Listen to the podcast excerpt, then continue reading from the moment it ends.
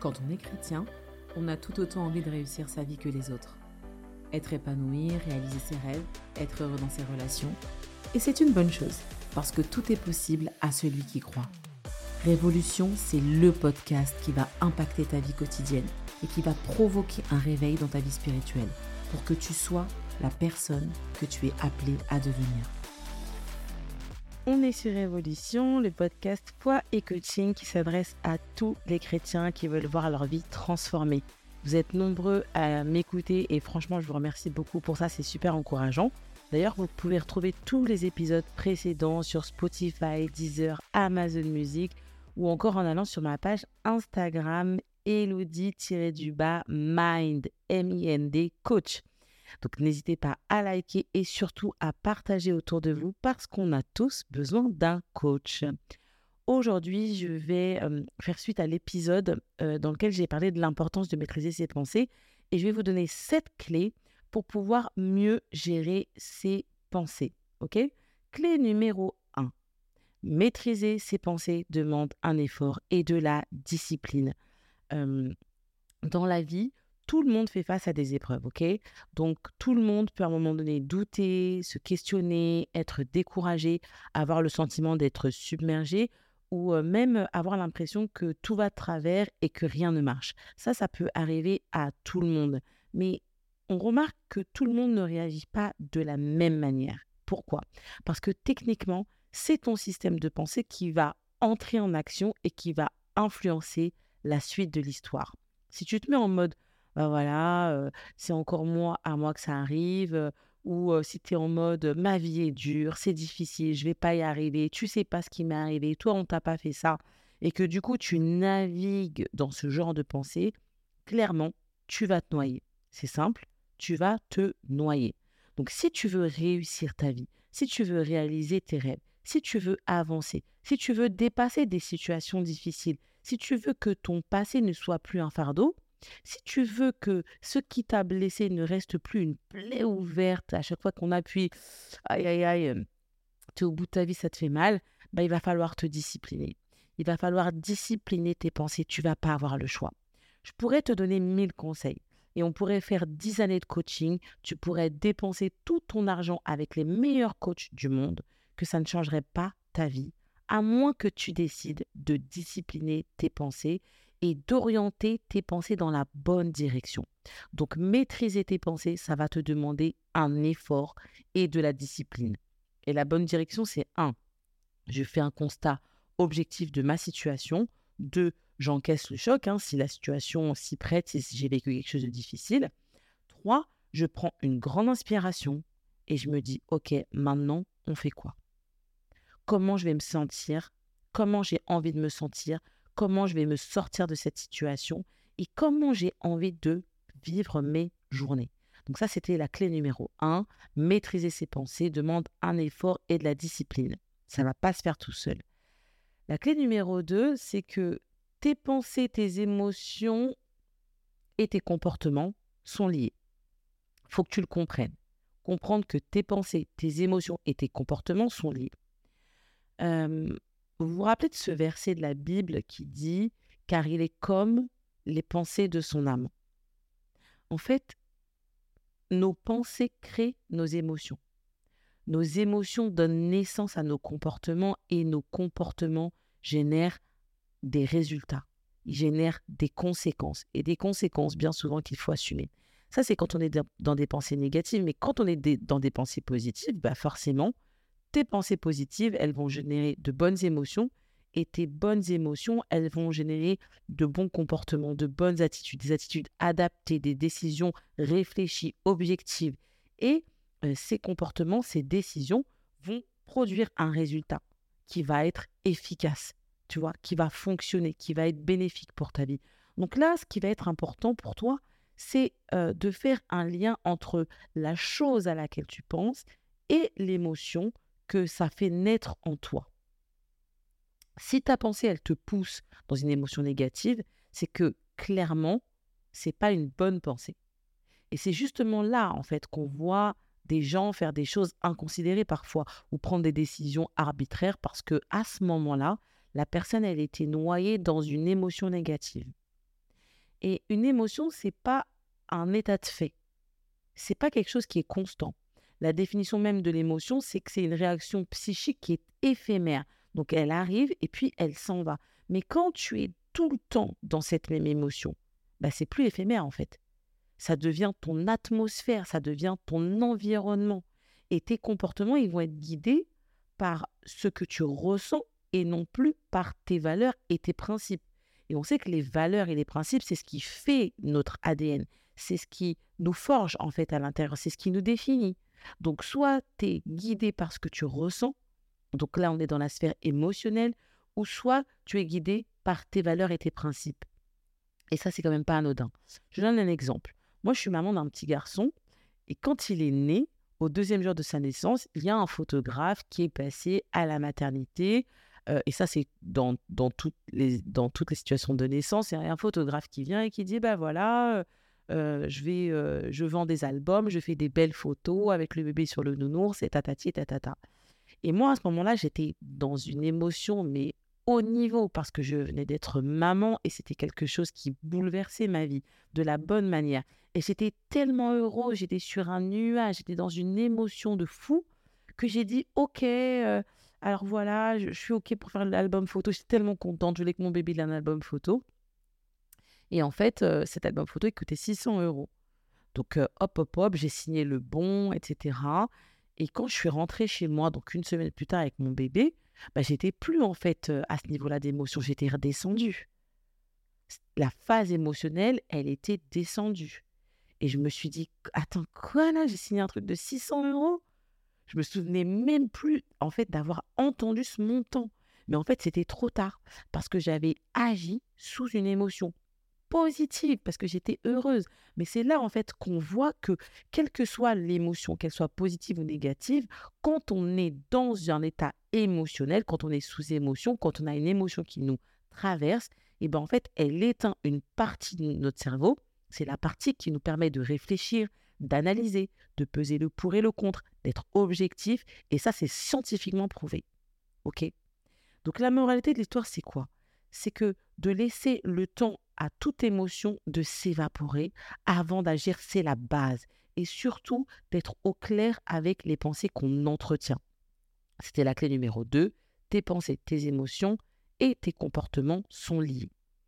Clé numéro 3 reprogramme ton système de pensée, reprogramme ton mindset. Je t'assure que tu ne pourras pas encaisser toutes les épreuves de la vie si tu n'as pas un mindset de guerrier. Qu'est-ce que ça veut dire avoir un mindset de guerrier? C'est c'est pas ne, ne, jamais être fatigué, c'est pas ne jamais tomber, c'est pas ne jamais avoir peur ou de ne jamais faire d'erreur. Avoir un mindset de guerrier, c'est pas non plus euh, ne jamais avoir envie de tout laisser tomber, euh, de ne pas se sentir en situation de fragilité, de vulnérabilité. C'est pas ça. Avoir un mindset euh, de guerrier, c'est de ressentir tout ça, mais de se dire que le but est bien plus grand que tout ce que tu ressens à l'instant T et que le but en vaut la peine. Il y a des gens qui se flagellent parce qu'en fait, ils ne réussissent jamais à terminer ce qu'il commence. Et la moindre petite difficulté, le moindre petit nuage gris, ben voilà, euh, l'épreuve, on la, on, la trouve trop compliquée et puis à un moment donné, ça coince et on abandonne. Et en fait, le fait de ne pas aller jusqu'au bout, ça leur renvoie une mauvaise image d'eux-mêmes, une mauvaise pensée d'eux-mêmes, une mauvaise pensée de ce qu'ils sont capables ou incapables de faire, une mauvaise pensée qui va amener le découragement et l'envie d'abandonner parce qu'on aura le sentiment qu'on n'est pas assez euh, prêt, qu'on n'est pas assez capable, qu'on n'est pas à la hauteur. Donc lui, le guerrier, en fait, il va aller jusqu'au bout.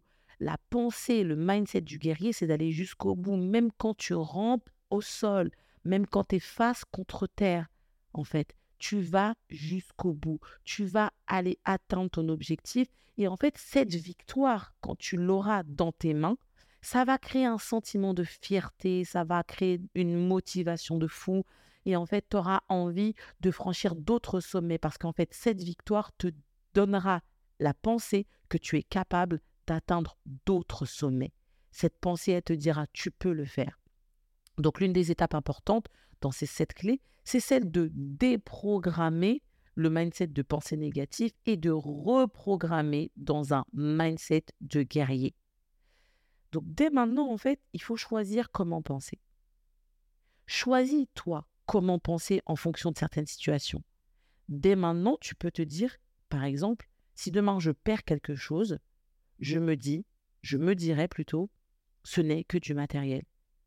Si quelqu'un m'insulte dans la rue, ma pensée sera de me dire, OK, j'ai pas de temps et d'énergie à accorder à ce genre de personne. Si demain quelqu'un me critique, ma pensée ce sera de me dire en fait qu'est-ce que je gagne à essayer de me défendre et de me justifier et de dire que je ne suis pas comme ça? Tu vois en fait dès le départ en fait, faut anticiper ce que tu vas penser dans telle ou telle situation. La réalité, c'est qu'on est des êtres humains. On est fait de chair et de sang. Nos émotions, elles sont là, elles sont réelles, elles vont, elles viennent. Donc en fait, on n'a pas toujours la bonne pensée. Mais au moins, reprogrammer son mindset, reprogrammer son système de pensée va nous permettre en fait de réduire la probabilité de donner de l'importance à des choses qui n'en ont pas. Et surtout, en fait, ça va, tu vas te faire ce cadeau.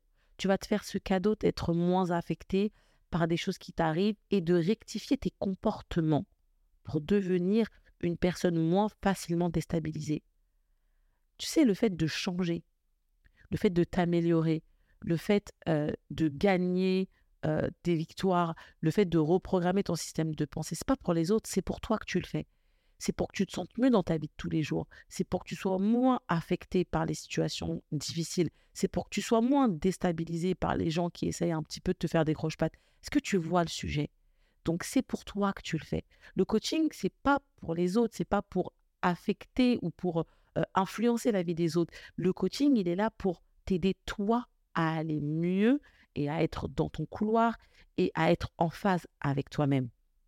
Donc ça, c'était la clé numéro 3. Point numéro 4, il faut que tu aies une vision claire. Avoir une vision de ce que tu veux va vraiment te permettre de caler tes pensées à ta vision.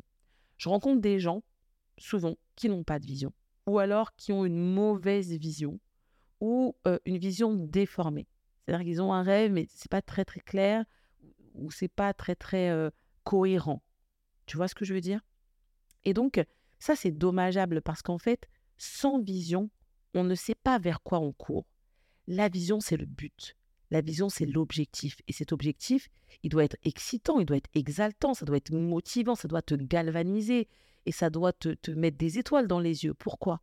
Pourquoi? Parce que l'objectif, qui a toutes ces caractéristiques, il va nourrir tes pensées. Un objectif qui est exaltant, qui est motivant, tu vas y penser, tu vas y penser tout le temps ça va te motiver, tu vas te dire waouh, mais c'est incroyable, mais cet objectif, si je l'atteins, ça va être un truc de fou, ça va être un truc de dingue. Et en fait, ça va emmener tes pensées dans le même état, dans un état de motivation, dans, dans un état d'exaltation, dans un état de, de, de, de, super excitation, mais positive, tu vois. Donc, c'est important d'avoir un, une vision claire, un objectif défini.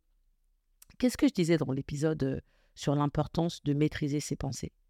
Je disais que nos pensées, elles sont aussi influencées par notre environnement. Donc si ta mission de vie, ta vision ou ton objectif ne te fait pas bouillonner, bah, tu auras des pensées un peu pof-pof. Donc si cette vision, tu dois la travailler, tu dois l'alimenter, tu dois lui donner de la couleur, tu dois lui donner du corps, du sens, une âme. Et à ce moment-là, en fait, c'est Dieu qui te donne cette vision elle comporte toutes ces choses, tu vois. Quand c'est Dieu qui te la donne, cette vision, elle est alimentée, elle est travaillée, elle a de la couleur, elle a du peps, elle a de l'énergie, elle a de la force et elle a de l'onction. Elle a l'approbation de Dieu. Et ce qui est ce qui a l'approbation de Dieu, c'est merveilleux en fait. Donc tes pensées, elles vont dans ce sens. Et dans les moments un peu down, dans les moments de faiblesse, dans les moments de découragement, on a tout de suite notre esprit qui se reconnecte à la pensée de Dieu. On a tout de suite notre esprit qui se reconnecte au projet de Dieu, à la vision de Dieu qu'on a reçue dans notre cœur. Donc mon conseil ici, c'est écris ta vision. Et quand tes pensées se brouillent, quand tes pensées deviennent sombres et qu'elles arrivent comme ça, elles cavalent, elles arrivent vers toi, elles commencent à t'embuer, relis ta vision. Ça va te recentrer, ça va te faire regarder tout droit, ça va te faire regarder vers l'objectif. Et tout d'un coup, tout ce qui est autour va te sembler tellement peu important que tu n'y prêteras plus attention. Je peux t'assurer que cette méthode-là, elle est infaillible. Non seulement elle est biblique, mais en plus elle est infaillible. Enfin, je veux dire, elle est infaillible parce qu'elle est biblique. Elle fonctionne et elle a été la méthode de nombreux euh, hommes et femmes qui ont eu du succès dans leur vie. Cinquièmement, scanne toutes tes pensées négatives. Dès qu'il y a une pensée négative qui arrive, il faut que tu la débranches. Je sais, tu vas me dire, non mais Héloïse, tu sais pas, c'est difficile. J'arrive pas à gérer ça. En fait, la pensée, tu la vois arriver, elle commence à venir et puis hop, ça fait quelques secondes que tu es en train d'y penser. À ce moment-là, tu te dis stop à toi-même en fait. Tu débranches comme si tu étais en train de débrancher un câble et tu switches sur autre chose. Ça, c'est hyper important. C'est de ton ressort, c'est de ta responsabilité de switcher tout de suite ta pensée. Écoute de la musique, lis un livre, appelle quelqu'un, fais quelque chose. Ne reste pas là assis au bord de ton lit, au bord de ton canapé, à méditer cette pensée, etc. Et surtout, ne va pas chercher quelqu'un avec qui euh, tu peux euh, négocier, parler, échanger au sujet de cette pensée négative. Des fois, autour de nous, on a des gens qui sont adorables, qui sont gentils, mais qui sont pessimistes, qui sont aussi mal que nous.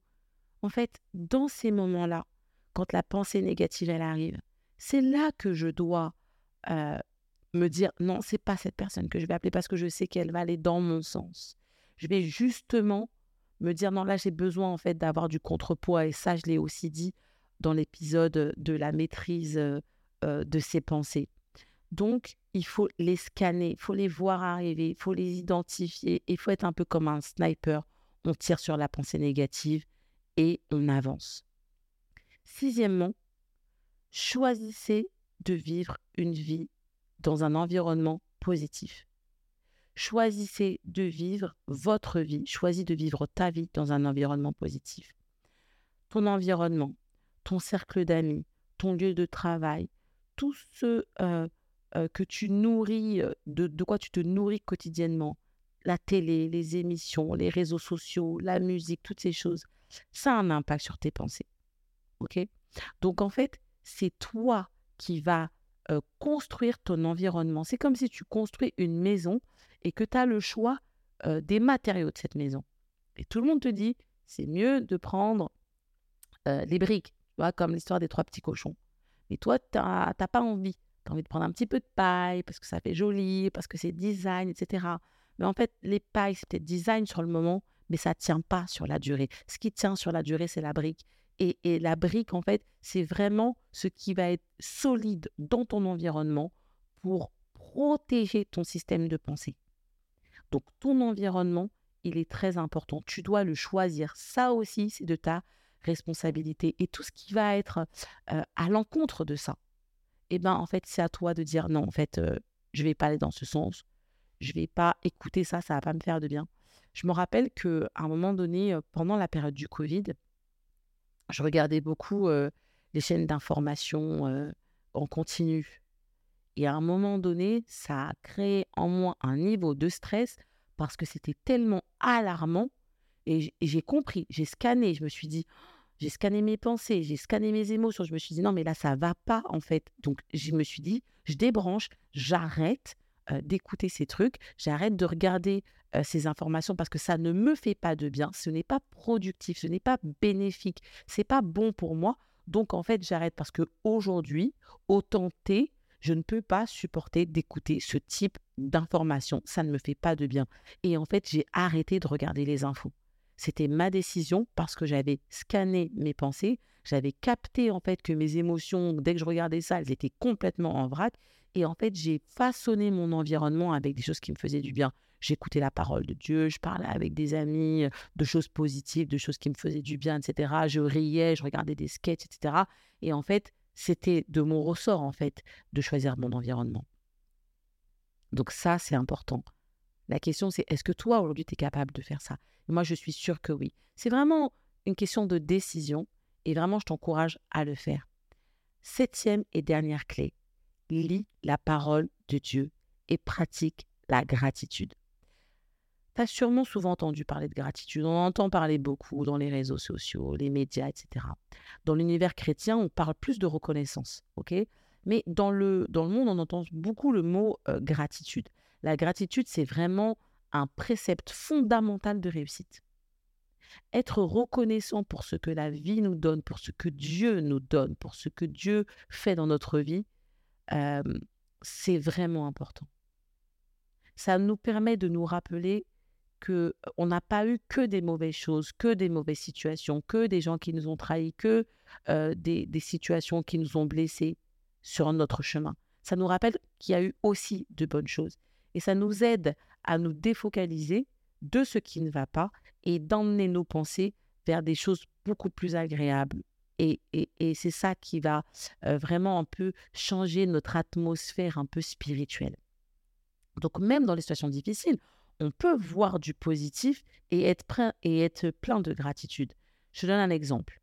Tu viens d'avoir un accident de voiture, tu n'as plus de voiture, ok. Euh, tu as tout un tas de paperasse à faire, ok. Tu es allé peut-être une journée à l'hôpital, etc. Euh, mais euh, quand tu as eu cet accident, bah, il y a un ami à toi qui t'a appelé parce qu'il a appris que tu as eu un accident. C'est un ami que, qui comptait beaucoup pour toi, mais que tu voyais pas souvent. Et en fait, parce qu'il a appris que tu as eu un accident, il t'a contacté. Et en fait, depuis, vous avez retrouvé une bonne relation. Et d'ailleurs, c'est une relation qui te fait vachement de bien. Bah, tu vois, ça, c'est quelque chose de positif dans une histoire compliquée. Dans quelque chose qui ne l'était pas à la base. C'est quelque chose de positif dans une situation négative. Et en fait, en coaching, euh, le coach, en fait, il encourage les, les, personnes à, trouver en fait qu'est-ce qu'il y a de positif dans cette situation négative. Peut-être que j'ai appris à me comporter avec les gens, j'ai appris à communiquer, peut-être que j'ai appris à être plus patient, peut-être que j'ai retrouvé des amis, peut-être que je me suis rapproché euh, de ma famille, euh, peut-être que j'ai gagné en autonomie, peu importe, il y a forcément quelque chose. Et en fait, tu vois, tu peux soit te morfondre ou soit être reconnaissant pour le fait que cet ami que tu as retrouvé est là aujourd'hui et il va faire du bien à ta vie. Ça, c'est de la gratitude. C'est la gratitude. Savoir dire, je suis content parce que aujourd'hui j'ai pu faire ça. Je suis content parce qu'aujourd'hui j'ai ça.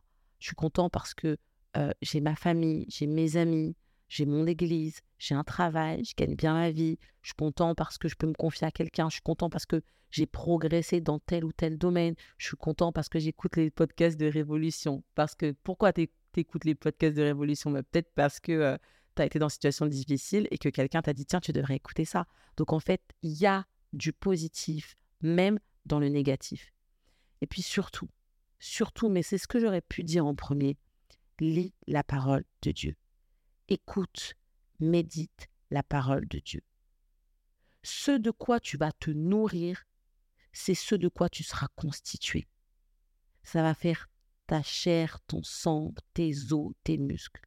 Si tu manges très souvent sucré, bah, tu auras un taux de sucre élevé dans ton sang. Pour la parole, c'est pareil. Si tu la lis beaucoup, si tu te l'appropries, ben, tu auras beaucoup plus de Dieu en toi. Tu auras beaucoup plus de Dieu et de son esprit en toi. Et ça, ça t'aidera à garder des pensées dans la bonne direction. Ça t'aidera à garder tes pensées positives, euh, euh, agréables, motivantes, etc., etc. Tu sais, j'ai remarqué que dans le monde et dans l'univers du coaching et du développement personnel, les gens mettent euh, en pratique des fondements bibliques alors qu'ils ne sont pas chrétiens. Et ils réussissent. Ils réussissent parce qu'en fait, Dieu est Dieu et que sa parole fonctionne quand elle est appliquée. Et c'est fou parce que beaucoup de chrétiens chipotent à mettre la parole de Dieu euh, euh, euh, en pratique dans leur vie. Alors que des gens qui ne sont pas chrétiens le font et savent que ça fonctionne, même sans savoir que c'est biblique. Mais c'est la parole, bien souvent. C'est la parole. Et si tu écoutes ce podcast, c'est probablement que c'est ton temps, c'est ta saison pour monter d'un niveau dans le domaine de tes pensées. parce que tu es appelé à changer ton monde et ta génération.